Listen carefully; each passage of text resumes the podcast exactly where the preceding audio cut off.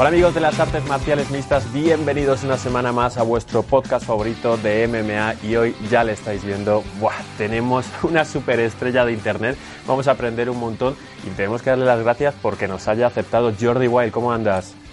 ¿Qué tal Gonzalo? Eh, yo encantado, ya, te lo he dicho eh, en privado que yo soy seguidor vuestro, MMA siempre, hay poquita cosa en español y, y súper contento de estar aquí para charlar un ratito bueno de, este deporte tan maravilloso. Sí.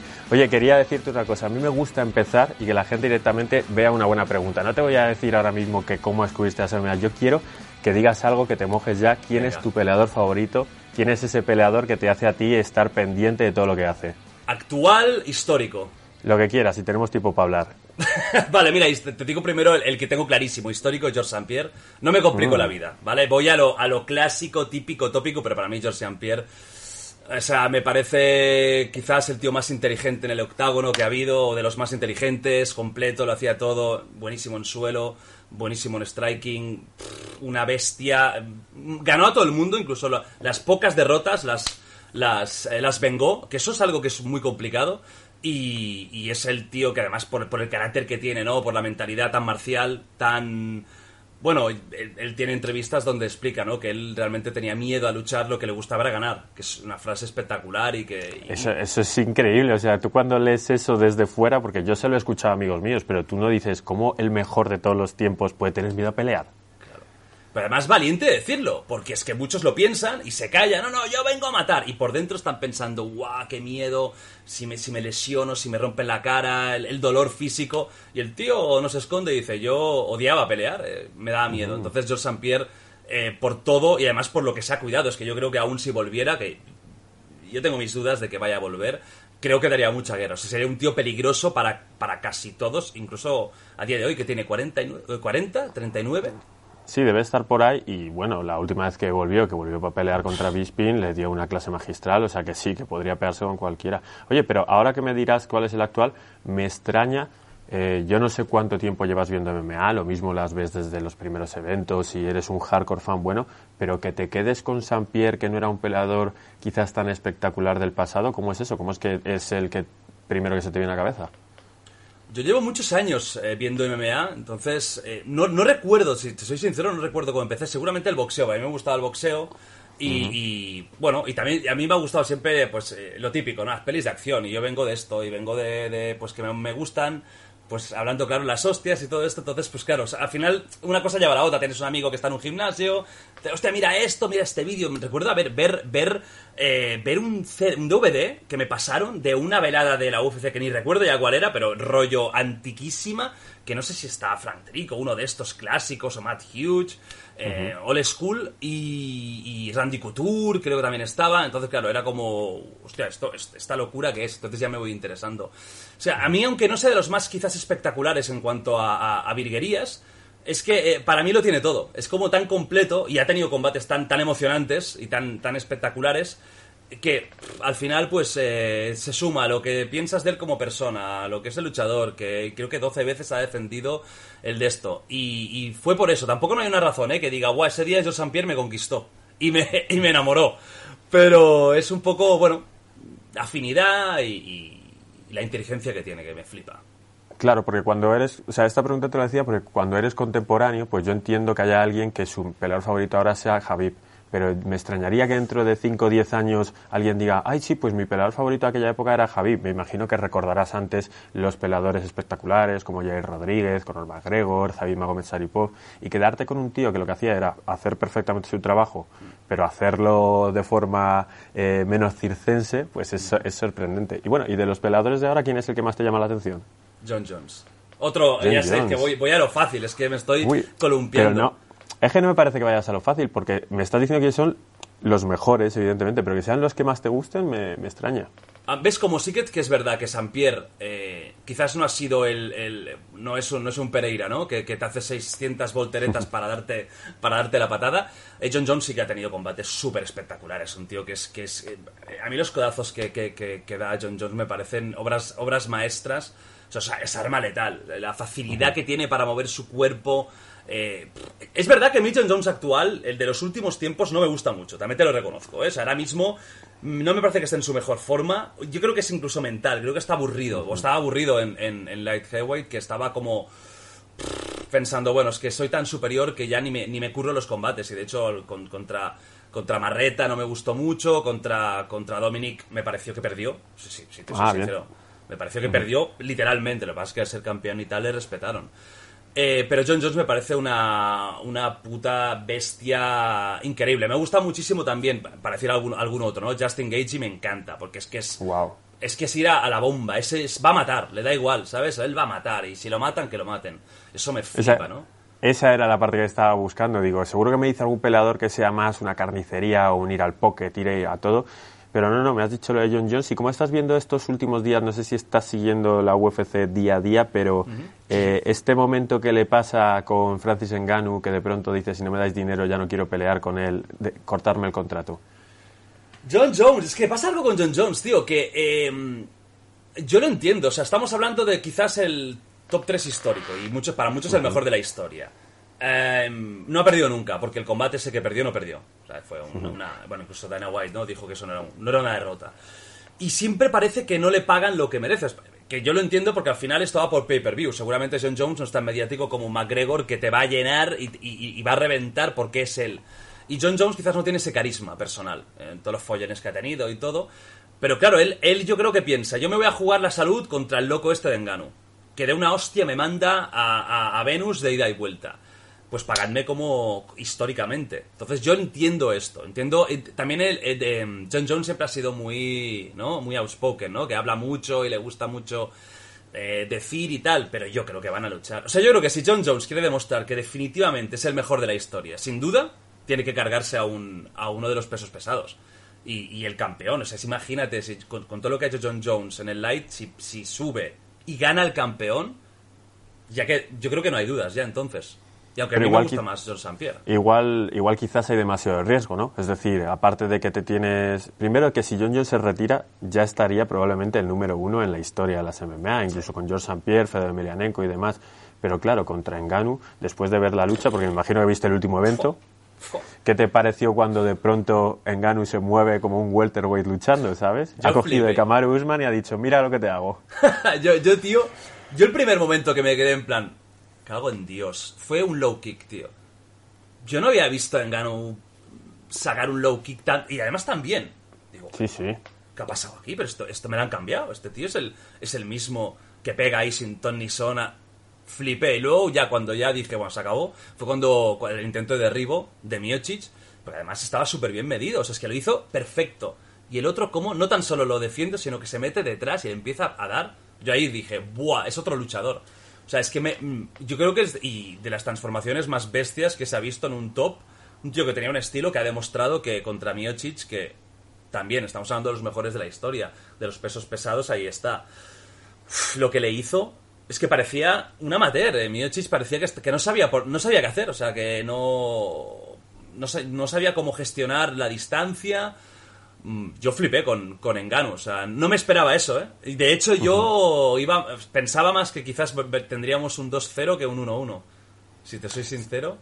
Yo estoy contigo, parecía que, que Miosic iba a tener la forma de volver a lidiar con ese poder, pero cuando de pronto, como hemos dicho, se ve que tiene tres, cuatro planes nuevos en Ganu, es que lo decíamos en el último Generación MMA, que es que era muy novato en Ganu cuando llega a la UFC, vivía de los puños, vivía de los golpes. De hecho, no sé si te acuerdas de la primera pelea que tienen Enganu y Miosic.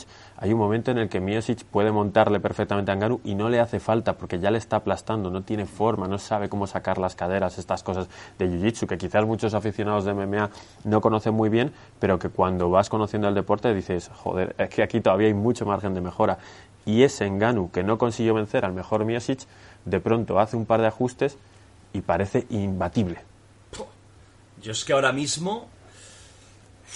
A ver, tiene 31 años. Es él, él, claro, bueno, la historia suya es de película. O sea, es, es, es, la- historia para escribir un libro, una película y forrarte en Hollywood, porque es del chaval que sale de África, pobreza extrema. Estuvo en España incluso. O sea, creo que estuvo cárcel. detenido en España, rollo lo típico, ¿no? Que pillan a unos cuantos y los meten en la cárcel. Estuvo cogiendo comida del, de, De hecho, De hecho, creo que tiene cicatrices de las concertinas de Melilla y todo. Sí, de, la, de intentar eh, superar el muro con...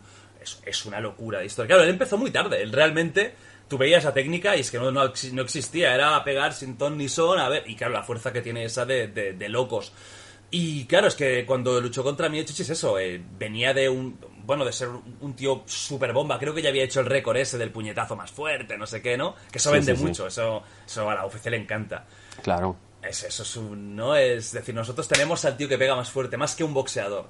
Pero uh demostró que estaba a otro nivel. Pero es que ahora, yo no sé si se ha sumado, que Miocic también, coño, se va haciendo mayor. Que viene de dos batallas, dos, bueno, dos batallas carnales contra DC. Que eso jode, eso te deja tocado. Creo que se ha unido un poco todo, ¿sabes? Que yo creo que Miocic ya está. Ya está en ese punto que ya creo que yo tampoco creo que le queden dos batallas como mucho y luego tienes al otro con un hambre mágica y con, y con esa fuerza y ahora con un poco de técnica, pues no sé, yo no veo a ningún peso pesado ahora capaz de, de hacerle daño. Y, John Jones, yo, me, yo si fuera John Jones, no sé qué haría, ¿eh? a lo mejor me lo pienso, digo, bueno, ya vuelvo para abajo, ya, ya, ya, ya, he hecho el show. Lo mismo si no peleo y alguien consigue cargarse a estos, todavía me mantengo como el mejor de la historia, ¿no? Porque además John Jones se podría intentar aprovechar de la lucha, pero es que tira tú al Murlaco este de 120 kilos que ya sabe hacer sprawls y ya se sacar las caderas. Claro, porque puede llegar eh, John Jones de pronto, intentar llevarse al suelo al Ganu, no conseguirlo, intentar ganarle poco a poco, pero John Jones nunca se ha encontrado con este poder. Hay mucha diferencia de kilos, a pesar de que John Jones se suba a esa jaula en 102 kilos, 105 kilos, estos se pueden subir en 120. Sí, de hecho creo que en Ganu a este combate que estaba con 112 o, por ahí, ¿no? Creo, que en Ganu sí que se presentó en 120 y Miosic se presentó en 107, 120, tantos, que además es puro músculo, es que dices que es un 120 a lo, a lo Cormier, eso son 120 y 200 de músculo, ¿sabes? Si es que parece el Olistero Berín cuando se dopaba y le dejaban. Parece ese cuerpo. el Uberim, el Uberim ese, ¿no? El, el, el Alistair de, de, ciencia ficción. No sé, a ver, yo soy. A ver, si, si hay alguien que puede ganar a. yo creo a Ganu es, es, John Jones. O sea, porque ahora quizás lo hemos visto en la versión light suya, de estos últimos combates, desmotivada un poco. Pero ojo con John Jones, que. Yo creo que la clave para poder ganar en Ganu son aguantar el primer asalto y medio y dos asaltos. Porque sí que yo sigo pensando que ese físico no es aguantable de cardio. Por muy más técnica que tenga, aunque sepa sacar las caderas, aunque lo puedas, aunque pueda defenderse en el suelo, creo que un combate a cuatro asaltos, siendo para el quinto, en gano estaría muerto. Estaría muerto. Y John Jones, otra cosa no, pero nunca lo han tumbado. Mm, o sea, tumbado en el sentido que nunca le han, le han, han nunca lo han dejado, lo han dejado destruido yo quiero pensar que podría haber batalla. Y no. A ver, le he cagado con Miocic. A lo mejor vuelvo a decir lo mismo y luchan y le pega una paliza que en, cinco minutos está muerto. Pero yo creo que John Jones tiene posibilidades reales de. Pero es, un riesgo espectacular, eso sí. Y subir de peso, bueno, se ha visto con Adesanya. Lo intentó. Técnicamente es evidente que es mejor que Wakovic. Pero es que. Para mí le hizo un, un repasito un repasito bien. Y mira que a mí me encanta de Sanja, ¿eh? Pero es que Wakovic lo hizo muy bien todo. Sí, pero fíjate que ahí Adesanya sí que se va en un peso que es más o menos el suyo natural, no gana nada y sin embargo John Jones lleva como ocho meses haciendo musculación con la idea de subir y sabiendo que no te vale con subir, como le pasó a McGregor en la primera pelea con Díaz, que tienes que hacer que tu cuerpo se vuelva a mover como se tendría que mover. No hay que conseguir que sea rápido. Oye, estábamos hablando de que John Jones podría ser esa persona que gana en Ganu, que siendo sincero lo ha hecho genial, pero en Ganu es un peleador que sabe lo que es perder, en Ganu sabe lo que es tener miedo a los golpes, como demostró contra Derry Rulix. Eh, ¿No crees que tenemos un amiguete en común que igual usando mucho su lucha podría decir algo? ¿Un tal Juan Espino? ¡Hombre! Juan, qué grande, Juan, hostia, vaya, un gigante. Juan, qué pena, tío, que siempre lo diré eh, qué pena que, entre en la UFC con esta edad, tío. imagínate un Juan con 31 años entrando a la UFC y sin lesiones ni hostias. sería un terror, un pánico, porque esa lucha que tiene es muy difícil, ¿eh? Yo... Y además de, luchando contra las bestias de Senegal que luchaba él, o sea, que, eso es de otra dimensión. Claro, ahora mismo el problema es ese. Yo tengo ganas de ver a, Juan contra un ranqueado y, y a ver qué tal que bueno, de hecho está a punto de anunciar el, combate, ya, ya creo que es, que es inminente. Bueno, de hecho, todo el mundo lo sabe, pero nos pidió él en medio del programa, oye, por favor, no lo comentéis hasta que no lo haga oficial UFC. Y somos de España los primeros que lo sabemos, creemos, y los últimos que lo podemos comentar. Claro, claro, claro, no, no, no, no, se dirá nada, pero ojo, ojo que... A ver, es que no... Es un tío que parece tan bien físicamente, parece que esté tan... El último combate que tuvo es que fue como si jugara con un niño. O sea, cogió al tío ese que pesaba la vida, lo tiró al suelo como quiso.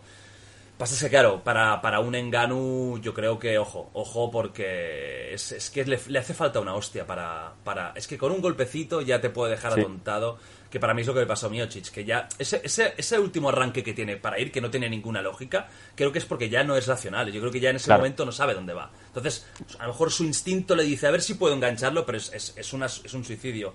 Pero Juan es un, es un fenómeno. Tengo muchas ganas de verlo, de verlo en un, en un evento con, con alguien de nivel porque yo creo que es un tío que tiene un estilo tan peculiar y tan bueno en suelo que puede ser un, un riesgo para, para todos, ¿eh? Es de esos que. Yo creo que es de esos que nadie querrá luchar porque da palo. el, tipo de lucha, mm, lo que puede aguantar, yo creo que es ese típico que piensan, bueno, no, no está rankeado, pero me puede amargar la noche. Sí, si nada va mal, si nada cambia, en teoría este mes le verás en octágono, igual no contra un super rival, pero lo que dicen los rumores es que se va a enfrentar contra alguien de su mismo estilo, así que será otro gran paso para él. Oye, y de esa velada de ese UFC 260, ¿qué opinas de Sinomali? a mí me gusta, a mí O'Malley me gusta. O sea, me, me, pareció bien que el Chito le, le diera un buen correctivo porque creo que O'Malley imbatido sería un coñazo y sería insoportable. Pero a mí me gusta, me gusta, me gustan los luchadores así. A mí me gusta mucho el espectáculo, el show. Entonces es un tío que nunca sabes por dónde va a salir, que eso es mola mucho. Esas fintas que siempre está. Em, creo que tiene madera de campeón. Tiene madera, ¿verdad? Que tiene lo que está haciendo, el estilo. También creo que es un tío que puede perder en cualquier momento. Es de esos que le enganchan y le enganchan. Ah, pero me gusta, me gusta el tío, me gustó mucho el combate. hizo lo que quiso y, pues, bueno, de hecho ya, se vio que ¿no? podría haber acabado rápido y, quiso hacer un, un walk away, ¿no? Punch de esos y no le salió bien. Y, la, y luego la otra, lo vuelve a hacer, digo, pero, pero, pero ahora la, la hostia que le dio al suelo, eso fue, vamos, se escucha hasta aquí, en mi casa. Es que menudas dos, la que da él y luego la que le tiene que dar en Ganu a Miosic. Es que, vamos, ojalá no recibamos nunca ninguna similar, ¿eh? Buah, ni la mitad. Me gusta mucho Mali, pero es eso, creo que el Chito le, le, enseñó un poquito que, que, no es tan fácil ser imbatido y que hay un tío con experiencia, ¿no? Un tío con, con un, un fajador, un currante, te puede complicar para mí el fallo es que eh, se sintió muy cómodo rápido, Mali. Y yo creo que es un tío que tienes que presionarlo desde el minuto uno y que no, que no, pueda, que no pueda encontrar su espacio. Ahí es donde diría que está su punto débil de momento. Hmm. ¿Le ves tú con capacidad para ser un intento de campeón un peleador de top 3, top 4? Sí, sí, totalmente. Ahora quizás no, pero lo veo, lo veo, o, sí, quién sabe, porque yo creo que a, Dana White le encanta, es que es lo que busca la UFC es que es lo que busca. Eh, McGregor le quedan cuatro días. Eh, y necesita un showman, necesita alguien con carisma, aunque sea controvertido. Y, no, y, O'Malley es un, es un perfil que puede llegar a, a hacer algo así. Yo creo que por lo joven que es, lo que está demostrando, la técnica no le falta. Tampoco se ha visto en combates muy, muy, muy largos de momento, pero yo creo que es un tío que es muy peligroso. Si yo le veo madera de campeón 100%. no significa que llegue, ¿eh? pero yo le veo que tiene potencial para, para llegar a ser top 3 segurísimo. Hmm. ¿Qué otras estrellas ves, por ejemplo, un Jorge Más Vidal, Sino Mali? ¿Qué otros peleadores crees que pueden llegar, quizás no a ser Conor McGregor, pero son futuros, gente que va a llamar la atención mediática de todo el mundo? Mediática. A ver, eh, claro, O'Malley puede ser. Has, has dicho otro que es un fenómeno, Jorge Más Vidal, que es carisma puro. Que además es un tío que también tiene una historia que es para contarla, ¿no? Como todos estos años de ser un tío que, bueno, no llamaba la atención y de repente con lo de Askren, ¡pa! Explosión. Eh, que claro, tíos carismáticos como McGregor hay tan pocos, es algo tan no, como raro como McGregor incluso lo rechazo porque no creo que lo vayamos a ver. Creo que lo hemos hablado alguna vez. McGregor, si consigue finalizar bien su carrera, entra en el elenco de los Mike Tyson, de los Bruce Lee, de los Mohamed Ali, gente que, que su marca posterior va a engrandecer su leyenda. O sea, incluso cuando no pelee va a ser más grande. Yo no veía las peleas de Tyson, no tenía edad para verlas y aún así le reconozco como un icono. Sí, McGregor ha cambiado el deporte. McGregor ha hecho llegar eh, las MMA a todo el mundo, las ha convertido en mainstream y eso es él solo. Lo ha convertido él solo porque antes habían fenómenos, pero él ha sido el que antes y después de McGregor. Te guste él como luche, te guste como persona, eso ya es independiente. Pero lo que él ha hecho ha sido un deporte que fuera de Estados Unidos, para mucha gente era, ¿y esto qué coño es? Y estos locos, que, además que había muy mala fama, la MMA tenía una fama de, uy, no hay reglas, ¿no? Eh, cuando la gente hablaba. Ah, hostia, es un deporte como cualquier otro y de hecho ahora mismo yo creo que es el deporte de contacto número uno del mundo. Aunque boxeo haya bolsas más grandes que no entiendo, eh, para mí MMA y la UFC en concreto son la organización número uno de, deportes de contacto que hay, que hay en el mundo. Entonces, gente mediática, tienes. Claro, pero más Vidal también tiene una edad. Es, la putada es esa, que necesita gente joven con mucho carisma, que hablen bien inglés, que es importante esto, porque tienes a, tienes a un Pereira, por ejemplo espectáculo. Es un tío que es para portada. Pero, pero claro, no, no quizás hablando es cuando pierde todo el, todo el de esto. Mm, me cuesta encontrar un tío súper mediático, joven. No sé, piensas en alguien ahora, es que. Porque luego tienes a un engano, sí, que, es muy guay, digamos, la hostia, pero no es un tío carismático hablando. Mm. Usman, lo odio. O sea, me cae, es que me cae mal, tío. No, lo siento, me cae mal Usman. Es, es un puto amo, pero es que me cae mal, no puedo hacer nada, ¿sabes? ¿Por qué? ¿Por qué te cae mal? Cuéntanos. Lo veo forzado, tío. Es como, como que intenta ser algo que no es fuera del octágono. Luchando no se puede decir nada. Porque yo, yo pensaba que era mucho más coñazo de lo que es y en los últimos combates lo he visto que el tío pega como, como quiere también. O sea, el combate contra Covington fue una guerra. Para mí fue de los mejores combates del año pasado, sin duda. Sí, sí, sí. Increíble. Sin duda. Sin duda.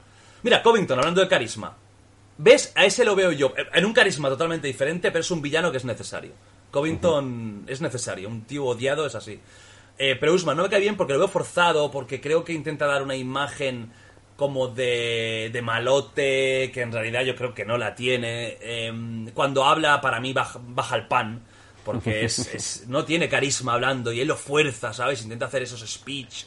Me recuerda un poco a Luke Rockhold, que también intentaba a veces hacer trash talk, y es que no, que no, que no sale, que ser naturales porque vais a caer mejor. Y luego luchando, sí que es verdad que ha mejorado, pero también ha tenido combates que, que era para, para dormirse eso. Estábamos hablando de que Usman te caía mal, pero me imagino que hay algún otro peleador que te llame la atención para mal, que digas gente que no soporto ver. ¿Quiénes son? Te voy a decir una cosa, eh, cuidado, me, meto aquí en lío. O sea, McGregor a mí hubo una época que me cayó muy. Mira que McGregor yo era fan total. Fan con José Aldo me encantó, porque ese McGregor para, era la locura y me flipaba. Mm. Pero a mí contra Javib me, me, me, bajó mucho McGregor porque creo que fue mala persona. O sea, creo que llegó, creo que traspasó el límite de show, de trash talk a ser mala persona, porque yo creo que los padres no se tienen que tocar. Yo creo que la familia no se tiene que tocar. Oye, ¿quieres vacilarme a mí? Vacílame, ríete de mi físico, ríete de mi lucha, ríete, pero no te metas con mi padre, incluso hasta con la religión, cosas que son muy sagradas para según qué tipo de personas. como cuando le dijo a su mujer que era una toalla. La mujer de Javi, que nunca la conoceremos. y eso fue, Y eso fue, creo que después del combate, ¿verdad? No, no, no. no, era previo, ¿no? ¿no? me acuerdo bien. Me suena que era previo, pero no me acuerdo. ¿Ah, era previo? Ah, pues yo, yo tenía como que fue post, pero bueno, puede ser que fuera previo. Pero bueno, que esa, esa para mí, esa, esa, mm, esa rueda de prensa, la previa, para mí fue esperpéntica. O sea, vi un McGregor nerviosísimo, sin lógica, eh, ataques brutales, lo de Ali, por ejemplo, con su hija. Eh, no, hace no hace falta, o sea, insulta a Ali, vale, llámale que es una rata, porque Ali tiene una historia también que, que es muy curiosa. Si quieres ir por ahí, ve por ahí. Pero deja, deja temas familiares, porque además no creo que McGregor precisamente sea el marido perfecto, ni... porque de vez en cuando salen unas informaciones que, oye, no vaciles, o sea, que no te molesten ni no molestes. Y a mí ahí me cayó bastante mal McGregor, que ahora parece la Virgen María, McGregor, también te lo digo, porque ha hecho como la transformación a lo contrario, ¿sabes? Que da la mano seis veces al mismo. Entonces no sé qué prefiero. Si el McGregor hijo de puta o el McGregor Virgen Santa. Em, pero ahora me cae bien McGregor, ¿eh? En ese momento lo odié porque, y quería que ganase Javip, aunque no me gusta cómo lucha. Y luego que me caiga mal, así que me. Bueno, mira, te, dije Luke Rojo. Luke Rojo me cae bastante mal también, porque una chulería que. que digo, no, o sea, con, con Bisping flipé, porque intentaba seguir el rollo con el trash talk y Bisping se lo comía, pero pero con patatas. No estaba ni en la misma liga. No, es que esto es, es que es como dimensiones separadas. No me gustaba nada Tito Ortiz. Me caía fatal Tito Ortiz pero fatal. Y cuando ahora ha vuelto y tal, ¿viste el esperpento? Bueno, seguro que sí, de Tito Ortiz contra... Mm, ¿Contra Alberto del Río? No, no, no, no, no, no, contra, joder, contra la leyenda, contra... Chuck Liddell. Chuck Liddell. Eso fue duro, ¿eh? Es una pena, es una pena, ¿eh? Es una pena, sobre todo por Chuck. Un fenómeno y carisma puro verse, verse ahí. Tito Ortiz nunca me ha gustado. Hay algo ahí que no... Bueno, tío, me apetece saber un poco también cuál es tu relación con las MMA. Eh, ¿Has sido algún evento de UFC o algún evento de MMA? Eh, de UFC no, y, es como una espinita que tengo clavada, porque además ahora con toda la puta pandemia está la cosa como está. Si no, a lo mejor me hubiera pegado algún viaje, porque me encantaría, me encantaría ir, eh, ir a ver, porque es que lo han hecho tan bien. Yo siempre digo que Dana White es un genio. Lo que ha hecho ahora con la pandemia, el único deporte que no ha parado, es, es para, para decirle ole. Em, y, estuve en Las Vegas hace como dos años y pico antes de toda la historia esta y por tres días no pillé un evento. O sea, fue como, ah, Dios. De aquí a España he visto algo, he, visto alguna, algún evento de la FL aquí eh, cerca de cerca de, Barcelona. Eh, pero claro, son eventillos que son, claro, comparado con eso, mucho más campechanos. Pero sí, sí, siempre, los últimos años, me, me bueno, antes de esto, de la pandemia, sí que me ha gustado ir, ir a ver eventos. Pero tengo ganas de que la UFC venga a España, ¿eh? Tengo ganas. ¿Tú crees que vendrá? Que vendrá en poco tiempo, digo. Evidentemente a lo largo de la historia vendrá en algún momento, claro. Sí, todo depende de que haya un español que tenga opciones de, título. Si hay un español con opciones de título, incluso que pueda ganarlo, yo creo que la, la UFC va a venir a... Creo que Madrid más que Barcelona. Yo creo que sí. Tengo porque es lo que hace, es lo que hace. Coge mercados nuevos que sabe que puede ganar pasta y lleva ahí al, luchador. Pero falta eso, falta un español que tenga posibilidades de, ganar que y, y sobre todo que sea mediático. Y aparte de Juan Espino, que ya sabemos que lo has entrevistado y estoy seguro que, hablas con él de vez en cuando, eh, ¿conoces un poco las MMA españolas, aparte de AFL como empresa? ¿Conoces algún peleador? Conozco los que están en el UFC, pero em, veo poco, veo poquito de, de, de MMA España. He estado en los, en los, eventos, me han invitado y tal. O sea, Viñals, creo que, el último combate de, que vi en, en, en, persona fue de Viñals. Eh, pero no soy un no soy muy ducho en, en MMA española, voy, voy mucho más perdido, a no ser de los megatop. Bueno, tienes a los Wasabi y todos estos que pues ya, ya son un nivel que ya trascienden, ¿no? Pero lo que es el barro, eh, poco, poco, estoy perdidillo. ¿Y a nivel personal, te ha dado alguna vez por ir a entrenar boxeo, jiu-jitsu, MMA? Mira, mi gran frustración, tío Gonzalo, te lo juro por mis padres, es, es, lo que más me arrepiento, es de no haber, eh, cuando era pequeño, haberme apuntado de verdad a artes marciales, porque es que me apasionan. Tengo nociones muy básicas de boxeo, pero no descarto algún día, algún día entrenar y me gustaría hacer karate y luego jiu-jitsu, por supuesto. Es que jiu-jitsu es perfecto, sirve para todo. Pero lo que pasa es que yo tengo una lesión de hombro un poquito... Bueno, tuve una lesión, tengo el cartílago roto, entonces mm, no sé si podría forzar mucho la máquina, pero sí, sí, sí. Eh, me gustaría, cuando tenga tiempo, voy a, me gustaría entrenar. Pero es una pena, ¿eh? ojalá, no, ahora que tengo 140.000 años. Ojalá cuando hubiera tenido 16 porque yo te lo juro que creo que me hubiera metido a esto. Me encanta este mundillo. Oye, pues el Jiu-Jitsu es un deporte que cuando tú te apuntas ves gente de todas las edades, chicos, chicas, de todo, y creo que, en mi opinión, con lo que yo he entrenado, se puede entrenar de una forma suave y poco lesiva. Siempre tienes alguna lesión, es cierto que esto es como lo del secreto de Hulk que siempre está mosqueado, el secreto de estos deportes que siempre estás lesionado en el fondo. Claro, es que son deportes, quieras o no, mal gesto, una hostia, sin querer, es que es imposible no no, pero bueno, yo también, yo he hecho deporte siempre, entonces no me viene de nuevo el hecho de estar siempre con que me duele la rodilla, me duele el codo, me... Bueno, esto al final también me rompí haciendo locuras en barras, eh, entonces ah, estoy acostumbrado, no, eso no, no me preocupa. Pero Jiu-Jitsu es, es, es un deporte muy bonito, gente que conozco que, que, que es, que es muy buena y, y lo que me dicen la camaradería además que hay lo, lo- y lo que sirve, ¿eh? porque al final llevar a alguien al suelo ya puede ser muy fuerte, que como lo lleves ahí y lo domines, se acabó. Qué bien, qué bien. Cómo me gusta ver que una persona con, con la influencia que tienes tú en, en determinados sectores, bueno, en general yo creo que has trascendido, eres uno de los eh, creadores de contenido que más edades comprende, en mi opinión, antes de que se te caiga Sí, sí, no, no, estoy viendo esto, que peligro, ¿eh? Tengo aquí Sí, la, sí. la torre de Pisa esta. Ahora ya está. Uy. A ver, espérate, que se me ha, se me ha movido esto. Venga. Ahí estoy. Te decía que, creo que llegas a, mucha gente y me gustaría, antes de hacerte una última pregunta de MMA, me gustaría eh, que nos dijeses cómo crees o si crees que las MMA están empezando a llegar a, ese público que queremos que es mayoritario en YouTube, una franja de edad entre los 13 y los 20 años y demás, porque en mis métricas siempre me sale que la gente que gusta las MMA son de 25 años para arriba, por supuesto hay de 18 y demás. ¿Crees que eso se puede mover? ¿Cómo crees que deberían hacer las MMA para llegar a ese público? ¿En España o en...? Porque creo que me Estados Unidos eh, es, es un deporte que es mucho más mainstream, entonces ahí hay Claro. mucha gente joven.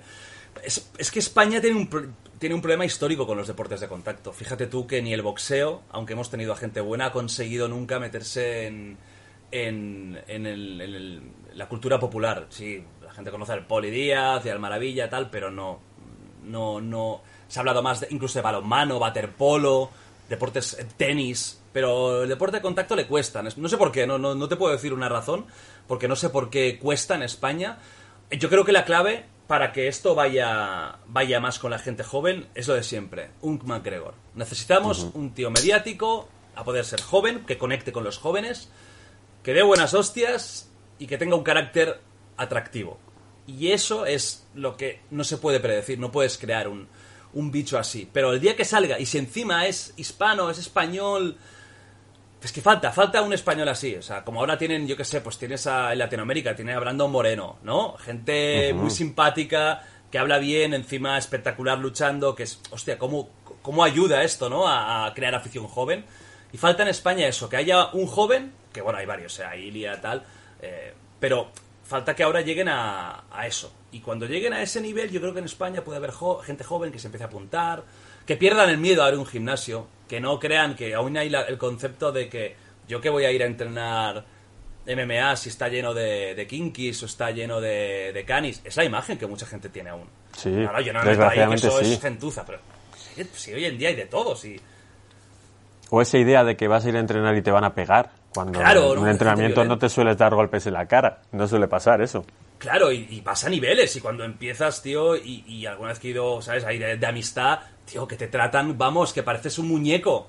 Que te tratan como un muñequito y, y- y- y- y vamos con un cuidado que no, que la gente tiene que perder el miedo, que, que es un deporte como cualquier otro. Y luego tú, si no quieres competir, hostia, faltaría más. Claro, no compitas, nadie está obligado a, a competir. Pero para hacer deporte, para mantener el cuerpo y todo, yo creo que es, es- son deportes maravillosos. Oye, le has mencionado tú, Ilia Topuria es posiblemente una persona que pueda cambiar el juego en este país. Eh, ¿Qué te parece que vaya a pelear con Ryan Hall? Qué complicado. ¡Puah! Es un combatazo, ¿eh? O sea, creo que de los españoles es el que es el que va a tener el reto, pero también es el que tiene, yo creo que más perfil de luchador de Estados Unidos. Yo creo que tiene un perfil que le encanta a la White, porque es que incluso físicamente, tío, es como el prototipo de, de luchador de MMA de su peso genial, ¿no? Ya tiene el físico, la cara de mala hostia. Es que lo tiene todo. Entonces, eh, yo, yo a Elia le tengo. Mira que lo, lo tenía un poco perdido, lo descubrí con el boom ese que tuvo, que tuve hace un, hace un tiempo. Pero es que lo que he visto de él me parece una bestia. O sea, me parece un tío súper inteligente, muy importante también, con la cabeza muy bien amueblada. Que eso es básico. Y encima es que es completísimo. Entonces, yo apuesto por él. Bate muy complicado, pero yo apuesto por él. Yo creo que es un tío. O sea, creo que puede ser eh, uno de los elegidos eh, de España para llegar muy arriba. Yo también, yo espero que lo sea. Y te voy a hacer esta última pregunta para despedirnos de esta súper entrevista que nos has dado. ¿Cuál es tu pelea favorita de la historia de las artes marciales mixtas? ¡Buah! De la historia, tío. A ver. A ver, vamos a ser sinceros. Lo mismo hay un UFC 4 que tenía un peleón, pero yo no me acuerdo. Sí, sí, no, no, el típico, ¿no? Que, que seguramente es el combate que más disfrutaremos de la historia. Mm, Hay uno, mira, te voy a decir uno femenino para empezar, te voy a decir dos. Uno femenino que fue el Joanna contra One, que me pareció, me pareció histórico, o sea, me pareció un combate increíble, digno de los mejores, espectáculo. Estuve todo el rato de pie, o sea, todo el rato de pie, ¡buah! pero esto qué es, cómo Joanna está aguantando lo que está aguantando. Una y luego vino el bajón de, de Joel Romero contra, contra Sanja, que fue como, que ¿qué me ha pasado? Eh, pero, y mira que me encantan los dos, a Sanja y Romero me parecen fabulosos, pero fue una diferencia. Y luego, combate histórico. Eh... Bueno, me gusta mucho eh, Pierre, a mí el Huge eh, contra, contra Pierre me, pareció espectacular tácticamente, es increíble. el, previo que había, el I'm not impressed with your performance, que eso, eso, eso, eso, fue brutal. Em, estoy pensando incluso de la época de, de Ryzen, que ahí había combates increíbles. Emparejamientos de ensueño había ahí. Una puta locura. O sea, yo, es, que estoy pensando, a ver si puedo sacar alguno de Ryzen que fuera muy loco. Mm. Pensaba que te ibas a ir con un Aldo Méndez, con un Rory McDonald, Robbie Lawler, que es personalmente. Buah, no, no, hostia, no había pensado en el Rory McDonald contra Lawler, madre mía. Buah, ese, no, pues mira, a lo mejor sé que es muy típico, pero es que pocas veces he visto, he visto tanto gore y tan disfrutado. Buah, eso fue, bueno, eso fue una puta locura de combate. Como mola Robbie Lawler, eh. Qué, pena ya que esté en este punto ya, ¿no? Que, ya digas, ay, pero cómo molaba Robbie, Robbie Lawler, tío. Buah, esa mirada, esas sonrisas.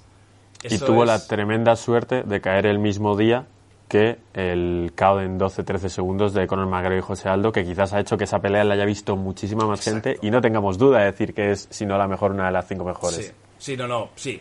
Es que ahora estoy pensando alguna que es, que no hay otra. Que sea tan emocionante, tan sangrienta, tan. y los dos en el mismo nivel. Y ese final épico ya con, con, ya en la, dimensión 29 aguantando hasta que yo creo que. Bueno, no creo, no, ya se tira en plan. Aquí hemos terminado, amigos. Y claro, se fue. Y luego, bueno, lo, de, lo de McGregor, ojo. También se podría hacer un día el top de combates espectaculares rápidos, ¿no? Askren contra Masvidal, Macregor Aldo, o sea, hay, unos cuantos. Pues sí, va, voy con la típica, pero es verdad que no hay, no hay combate que haya sido más espectacular. Oye, pues si dices de que se podría hacer un día, estás invitado cada vez que quieras a aparecer en Generación MMA. Vamos, eh, muevo lo que haga falta para que tengas, porque sinceramente pensaba que sabías de MMA, pero he notado que eres un eh, aficionado bueno, bueno, bueno y que hablas con conocimiento. Sí, sí, yo al próxima tenemos que hacerlo en, el estudio. Me vengo yo, eh, vengo a Madrid y vengo y saludo a la gente y todo. Y me tenéis ahí dando el callo, que coño, es mucho mejor en, persona, pero sí. Bueno, sí, a ver, seguro que hay gente que entiende mucho más. A mí me encanta. Es un deporte que me flipa, me, ha gustado desde siempre. Entonces, lo he mamado mucho, he visto mucho y, y, va a seguir siendo así. Es que noto que me gusta más incluso ahora que hace dos años. Y eso es una muy buena señal. Pues muchísimas gracias Jordi por haber estado en Generación MMA. Nosotros nos vamos ahora, pero sabéis que todos los lunes nos tenéis y nos vemos la semana que viene. Chao, hasta luego.